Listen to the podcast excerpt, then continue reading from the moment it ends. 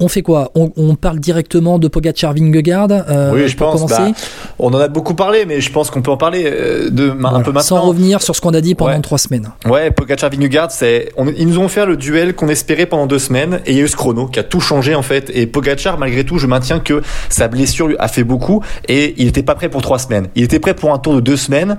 Euh, tu vois, ça se joue à quelques secondes près, mais trois semaines c'était beaucoup trop. On le voit après. Il est il est, il est plus dedans. Il est plus du tout dedans. Et après, quand il perd. Et tu euh, vois même sa tête après deux semaines de course. Hein. Oui, même ça. Mais même. On, quand il y a encore 10 hein. secondes, hein, la tête, elle est fatiguée. Hein. Effectivement, alors je crois que c'est à, Saint-Gervais-Mont-Blanc le dimanche, si je, si dis pas de bêtises, euh, où il, est déjà pas si bien que ça à la fin. À la fin, il essaye de, deux trois accélérations, mais c'est plus comme la veille aux portes du soleil. Donc, euh, ouais, moi je pense qu'il était, il était en difficulté déjà dès le dimanche soir. Et quand tu vois le chrono, bah ça se confirme. Et puis après à Courchevel, bon alors là c'était, c'était le drame quoi. Là c'était un Pogacar. Je crois, tu l'as déjà vu comme ça, franchement? Non. Ben non non, c'est la première fois que bah je te dis non, mais il y a eu le granon.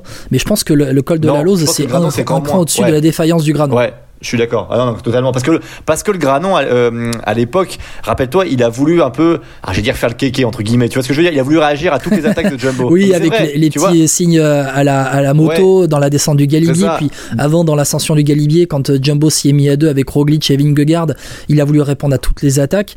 Donc oui, je, vois ce que tu veux dire quand tu dis qu'il veut donc je pense que physiquement, il, a craqué physiquement parce que ça reste qu'un homme. Tu vois, il peut pas tout, tout faire. Alors que là, là, c'est clairement une grosse, grosse défaillance comme beaucoup de Français ont connu, quoi. Ouais, alors tu vois, moi je vais aller au-delà parce que c'est vrai qu'on a débriefé pendant trois semaines euh, cette bagarre, en tout cas pendant deux semaines, euh, les 10 secondes qu'il y avait avec euh, Pogacar qui grappillait seconde de bonif par seconde de bonif. moi, je voudrais qu'on parte sur le terrain psychologique de cette bataille. Je trouve qu'il y a eu et, pour avoir été sur le tour pendant la première semaine, la bagarre psychologique était déjà présente dans les mots euh, non, c'est l'autre équipe qui est favorite, non, c'est les autres qui sont favoris. Euh, Jumbo qui rejetait euh, sur UAE le fait d'être favori, et puis inverse. Il y a une énorme bagarre psychologique, et pour moi, c'est peut-être un. Je vais pas dire un tournant dans la carrière de Pogachar, mais je, vais, je vais, penser à l'étape de samedi au Markstein, où dans le final, dans le Platzer Vasel, c'est dans le Platzerwasel ou c'est un peu plus tard vers le Markstein où Vingegaard il marque non c'est au sommet du Platzerwasel quand il y a Félix Gall qui euh, emmène euh, qui est en tête et qui passe en tête du Platzerwasel Vingegaard mais qui mais qui arrête pas de se retourner seconde après seconde pour regarder Tadej Pogacar alors que il y a déjà 7 minutes d'écart au général et que, et que le Tour de France est déjà joué. Mais euh, il y a une bagarre psychologique et une sorte une sorte d'emprise, une sorte d'étau, une sorte, euh, une sorte de tenaille mise par les Jumbo-Visma autour de Pogachar pour le maintenir sous pression. Et c'est vrai que moi je pensais avant le Tour de France qu'il allait monter en pression. Et bon voilà, il y a eu le contre-coup de cette préparation tronquée après deux semaines de course. Euh, bon voilà, il il, est humain, Tadej Pogacar, il est humain, mais il s'est aussi farci toute la campagne de classique euh, à vouloir gagner le Tour des Flandres, euh, derrière à vouloir euh, gagner et l'Amstel et la Flèche, à vouloir concurrencer Evenepoel sur Liège, et c'est à Liège qui chute. Bon, je vais pas revenir sur ce qu'on sur a dit, mais derrière il y a eu cette bagarre, et en fait, tu as eu un Vingegaard qui était au sommet de son art, on peut dire ce qu'on veut. Vingegaard, il a sûrement eu les meilleures jambes de sa carrière pendant ce Tour de France, il a géré, et la Jumbo visait ce début de troisième semaine, et ils ont tenu une pression, ils ont mis une pression de dingue sur Pogachar dès le début. Euh, ils l'ont pas lâché et euh, ben, Pogachar, euh, malgré un Adam Yates qui était très bon, qui termine troisième du Tour de France, premier des humains, on va dire, comme pour reprendre les termes un peu de, de van Aert. Ben, a craqué, mais pour moi, cette emprise psychologique mise par la Jumbo Visma, ça ça, contribue au fait que le combat ait, ait, été élevé encore d'un et de d'un ou deux crans par rapport à l'année dernière. Ouais, mais après, allons plus loin. C'est que moi, je trouve que sur le début du Tour de France, quand on voyait l'équipe UAE, elle était plutôt euh, bien construite. Et je trouve qu'effectivement, ils ont fait un bon recrutement et que Adam Yates a beaucoup apporté à Pogacar.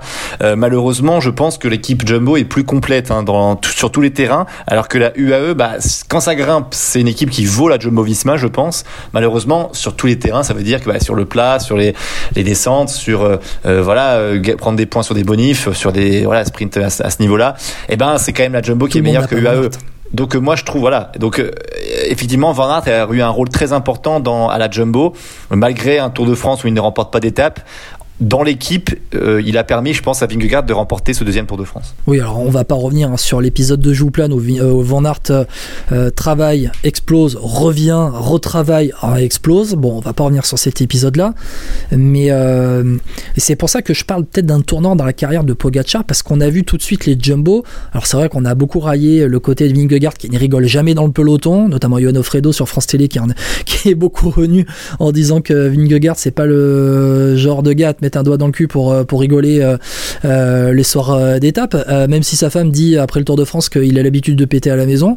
Bon, ça, voilà, c'est pour la, petite blague. Mais le côté psychologique, tout de suite, Pogacar a beaucoup eu le sourire. Et puis, au bout de deux semaines de course, ce sourire a un peu disparu.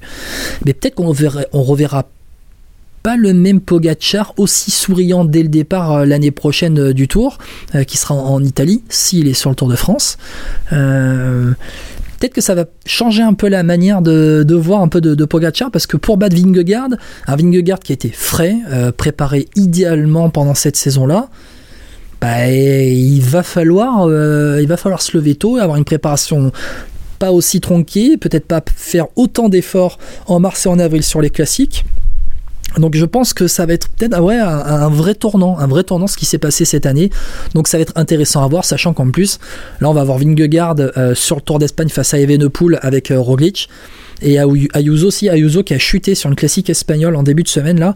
Euh, j'espère que ça va pas lui causer trop de problèmes dans sa, euh, dans sa préparation pour euh, le, le, Tour d'Espagne. Ayuso qui, qui, serait, qui sera le leader UAE des UAE pour le, le Tour d'Espagne. FP, on a fait le tour un peu de ce, de ce, de cette bagarre Pogacar Vingegaard qui quand même nous a tenu pendant deux semaines. Chapeau à eux. Le côté, alors on, on, va pas revenir sur le côté suspicion, après, en tout cas après le contre-la-montre, le contre-la-montre a éveillé beaucoup de suspicions à l'intérieur même du peloton. On a eu quelques retours. On s'est, voilà, on a un peu discuté, on a un peu discuté avec des connaissances du, peloton. C'est vrai que ça éveille beaucoup euh, de doutes. Euh, cette performance éveille beaucoup de doutes, mais en tout cas, euh, j'ai envie de te dire, pas vu, pas pris, pas, preuve, pas sanctionné, pas de preuve, voilà, c'est ça, voilà. Pas de preuves pas sanctionnées, et en attendant, ben, les autres coureurs font leur course, et puis euh, s'il y a une instance, en tout cas quelqu'un contre qui on doit gueuler, ou les, euh, les doping sceptiques, tu vois, ceux qui sont à, tout prix dans la remise en question des performances, euh, contre qui ils doivent gueuler, eux, bah, c'est peut-être plus contre l'UCI, peut-être plus contre les instances d'antidopage que contre les euh, équipes, parce que bon, on sait bien qu'on n'est plus dans les années 2000 avec des dopages organisés à l'intérieur même des équipes, mais c'est aux instances aussi bah, d'être peut-être, de resserrer peut-être encore un peu plus la vis. Bon voilà, on refera d'autres débats, notamment l'hiver. On refera peut-être un grand débat dopage comme on a pu faire avant. Mais euh, voilà, on écarte ça tout de suite.